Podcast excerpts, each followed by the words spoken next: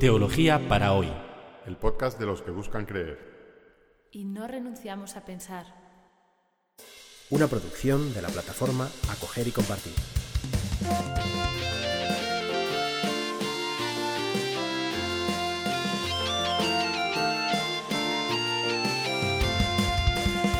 Bienvenidos al episodio 76 de Teología para hoy, que se titula El diluvio.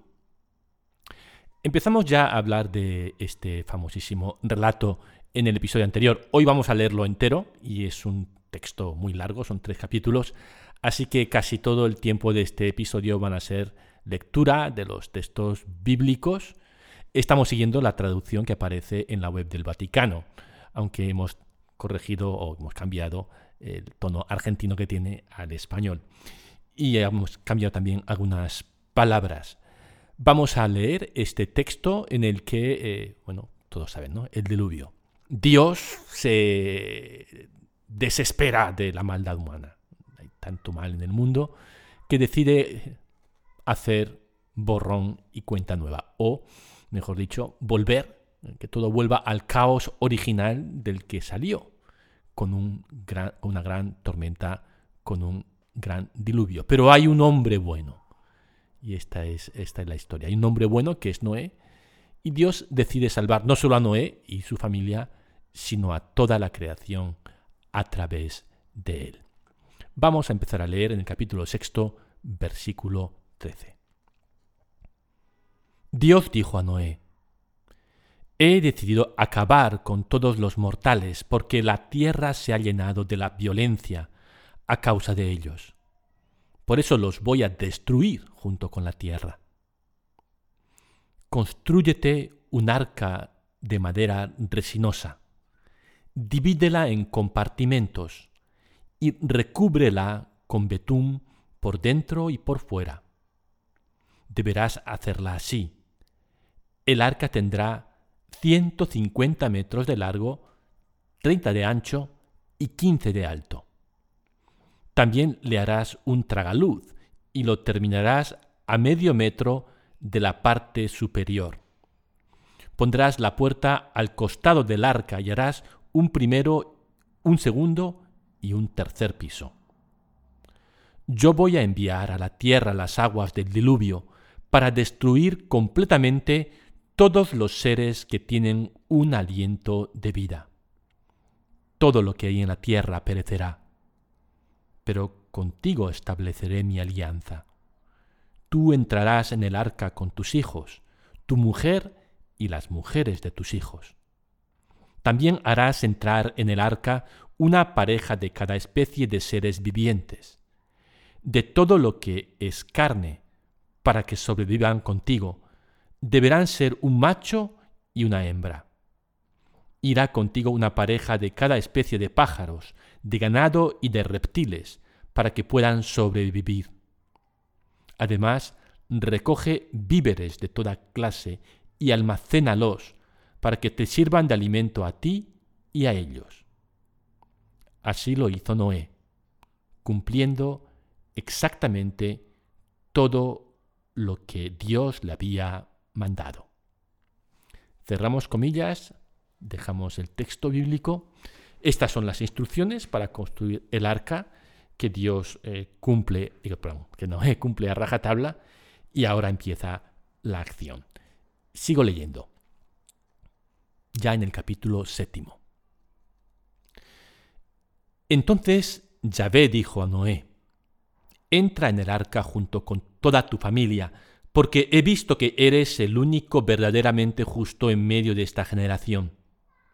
Lleva siete parejas de todas las especies de animales puros y una pareja de los impuros, los machos con sus hembras, también siete parejas de todas las especies de pájaros, para perpetuar sus especies sobre la tierra. Porque dentro de siete días haré llover durante cuarenta días y cuarenta noches y eliminaré de la superficie de la tierra a todos los seres que hice. Y Noé cumplió la orden que Dios le dio. Cierro comillas. Aquí hay como, como un déjà vu, como, que se ha repetido algo, ¿no? Eh, incluso hay una pequeña contradicción. Hay un texto, el que hemos leído antes, en el que Dios manda meter una pareja de cada especie y aquí no, aquí manda meter siete parejas de cada especie de animales puros y una pareja de los impuros. ¿Por qué esta contradicción? ¿Por qué esta repetición contradictoria de algo que ya se había dicho? Bueno, pues los expertos nos dicen que lo que hay aquí son dos fuentes.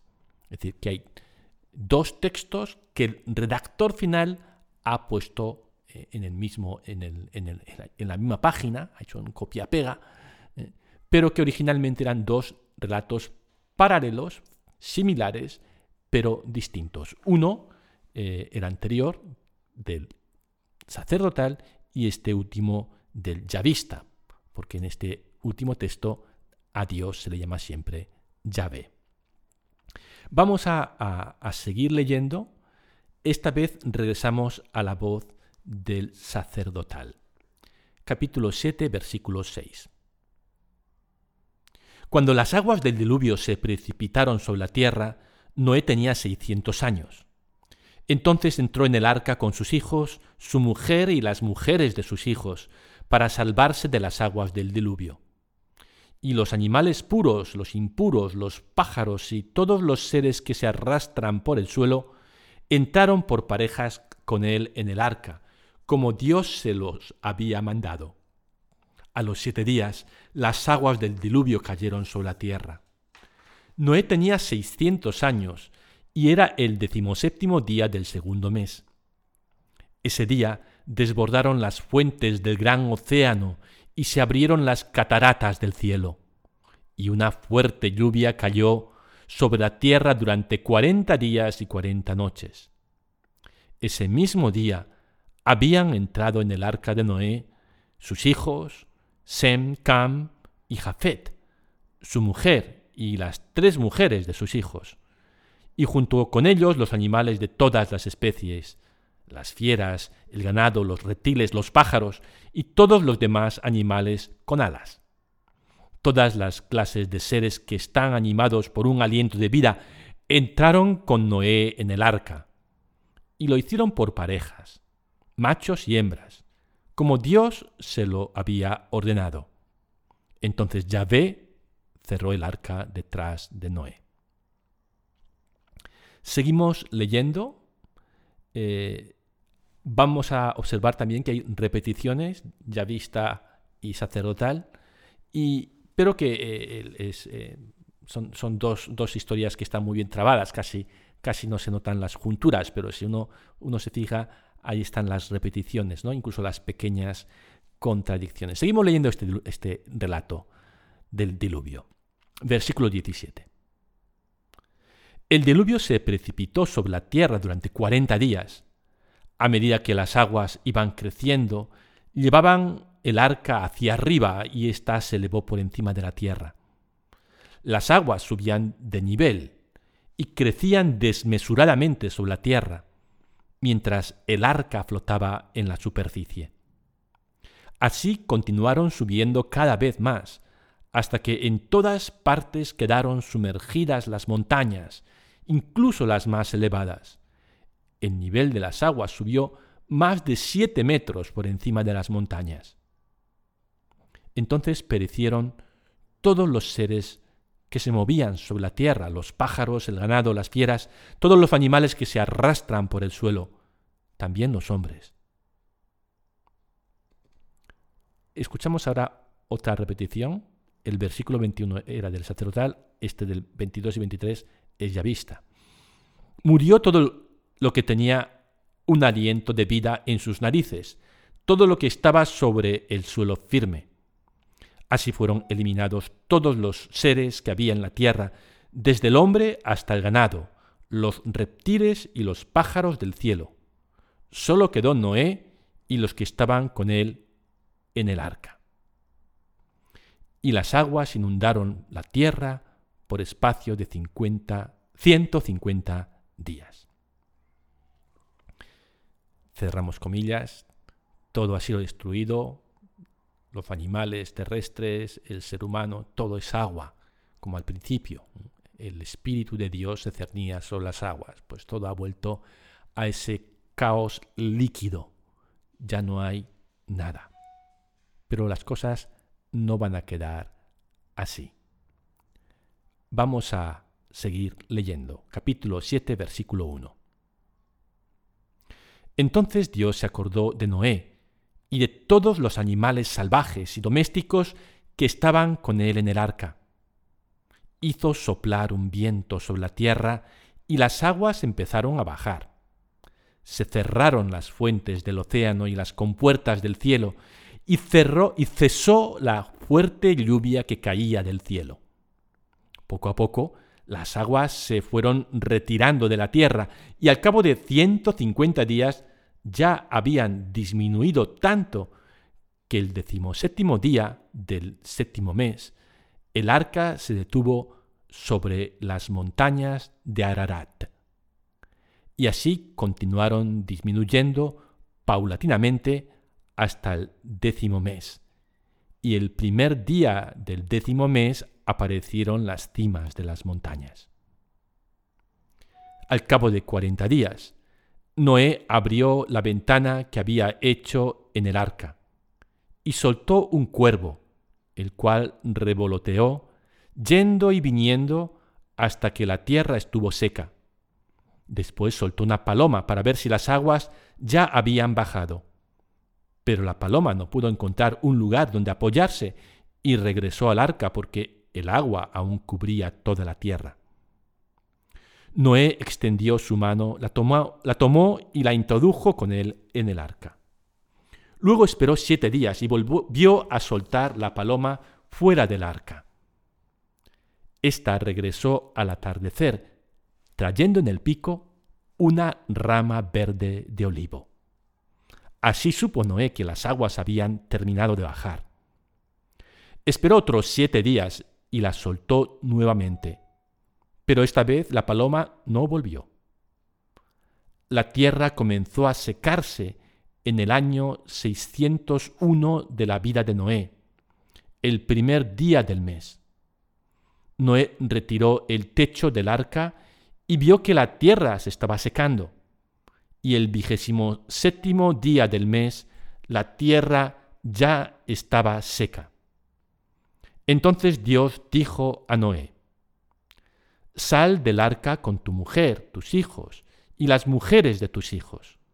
Saca también a todos los seres vivientes que están contigo, aves, ganado o cualquier clase de animales que se arrastren por el suelo, y que ellos llenen la tierra, sean fecundos y se multipliquen. Noé salió acompañado de sus hijos, de su mujer y de las mujeres de sus hijos todo lo que se mueve por el suelo, todas las bestias, todos los reptiles y todos los pájaros salieron del arca, un grupo detrás del otro. Ya están, cerramos comillas, ya están en la tierra los, los seres humanos y, Dios también, y bueno, pues todo ha, vuelto a, a, la normalidad, aunque, bueno, pues eso, muy mermada, porque solamente hay una pareja de cada especie y solamente está la, familia de Noé. Noé. Y lo primero que va a hacer Noé es dar gracias, es ofrecer un sacrificio de alabanza. En la antigüedad, cuando uno quería agradar a los dioses, no solo se hacía una oración, se decían palabras, ¿no? sino que había que hacerles un regalo a los dioses. Y la forma de ofrecerles a los dioses un, regalo eh, era, era, sacrificar un animal y que, y que ese animal simbólicamente subiera a la presencia de Dios. Leo de la Biblia, capítulo 7, versículo 20. Luego Noé levantó un altar a Yahvé, y tomando animales puros y pájaros puros de todas las clases, ofreció holocaustos sobre el altar. Cuando Yahvé aspiró el aroma agradable, se dijo a sí mismo, Nunca más volveré a maldecir el suelo por causa del hombre, porque los designios del corazón humano son malos desde su juventud ni tampoco volveré a castigar a todos los seres vivientes, como acabo de hacerlo.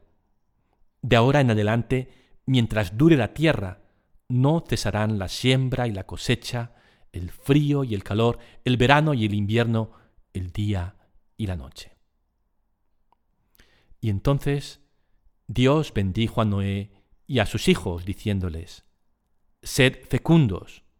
Ante vosotros sentirán temor todos los animales de la tierra y todos los pájaros del cielo, todo lo que se mueve por el suelo y todos los peces del mar. Ellos han sido puestos en manos, en vuestras manos. Todo lo que se mueve y tiene vida les servirá de alimento. Yo les doy todo eso como antes les di, os di los vegetales. Solo os abstendréis de comer la carne con su vida, es decir, con su sangre. Y yo pediré cuenta de la sangre de cada uno de vosotros, pediré cuenta de ella a todos los animales, y también pediré cuenta al hombre por la vida de su prójimo. Otro hombre derramará la sangre de aquel que derrame sangre humana, porque el hombre ha sido creado a imagen de Dios. Vosotros, por vuestra parte, sed fecundos y multiplicaos, llenad la tierra y dominadla. Y Dios siguió diciendo a Noé y a sus hijos, Además yo establezco mi alianza con vosotros y con vuestros descendientes, y con todos los vivientes que están con vosotros, con los pájaros, el ganado, las tierras, las fieras salvajes, con todos los animales que salieron del arca, en una palabra, con todos los seres vivientes que hay en la tierra. Yo estableceré mi alianza con vosotros, los mortales ya no volverán a ser exterminados por las aguas del diluvio, ni habrá otro diluvio para devastar la tierra. Cerramos comillas. Dios se complace del culto que recibe de Noé y decide que nunca más, que nunca más un diluvio. Y bendice a Noé y bendice a la creación y realiza con la creación la primera, o con Noé, su familia, es decir, con toda la humanidad, porque toda la familia, humanidad va a nacer de Noé, y, y con toda la creación, la primera de las cuatro alianzas del Antiguo Testamento. Si quieren, la primera de las cinco alianzas de la Biblia, porque existe una nueva alianza en el Nuevo Testamento.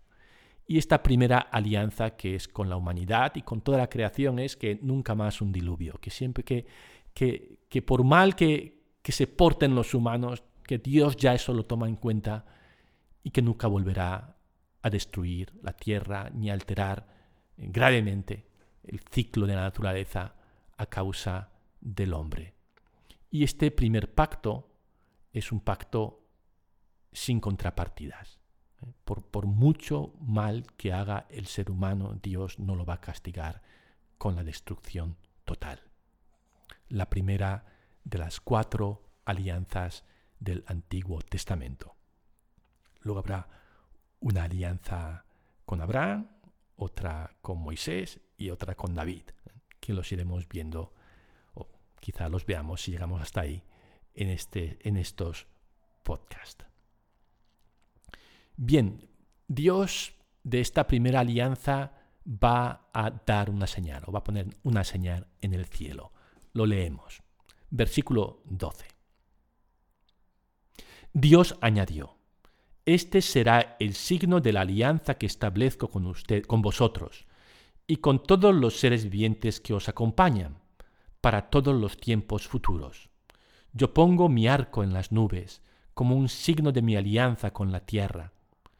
Cuando cubra de nubes la tierra y aparezca mi arco entre ellas, me acordaré de mi alianza con vosotros y con todos los seres vivientes, y no volverán a precipitarse las aguas del diluvio para destruir a los mortales. Al aparecer mi arco en las nubes, yo lo veré y me acordaré de mi alianza eterna con todos los seres vivientes que hay sobre la tierra. Este, dijo Dios a Noé, es el signo de la alianza que establecí con todos los mortales. Cierro comillas y, este es el último texto bíblico que vamos a leer hoy. Dios coloca el arco iris sobre el cielo y después de la tormenta sale el arco iris y Dios cuando ve el arco iris dice ya no más, ya no más agua, que no sea que se organice un diluvio. Dios no va a volver a destruir la tierra. ¿De dónde ha salido este, este, este mito? Es un mito, ¿eh? decir, que nadie, se ponga a buscar arcas de la alianza por ahí en las montañas. Esto es un mito, es decir, una historia fantástica que tiene por misión transmitirnos una enseñanza, no es una cosa que haya sucedido. ¿De dónde viene este mito? Bueno, pues los arqueólogos encontraron en la biblioteca de Asurbanipal, en Nínive, cerca de Mosul, unas tablillas que contienen eh, una saga, una novela, que se llama la saga o el, el, poema épico de Gilgamesh. Y, este, en, este poema larguísimo, escrito en escritura cuneiforme sobre tablillas de, de arcilla, aparece una historia muy, muy semejante al mito o a la historia del diluvio bíblico. Es lo que a veces se conoce como el diluvio de Gilgamesh. Y es una historia calcada, calcada, es decir, tiene las cuatro partes, la construcción del arca, la tormenta, la, calma después de la tormenta y el sacrificio de acción de gracias. Y para que vean lo parecido que es, voy a leer un, pasaje del mito de Gilgamesh.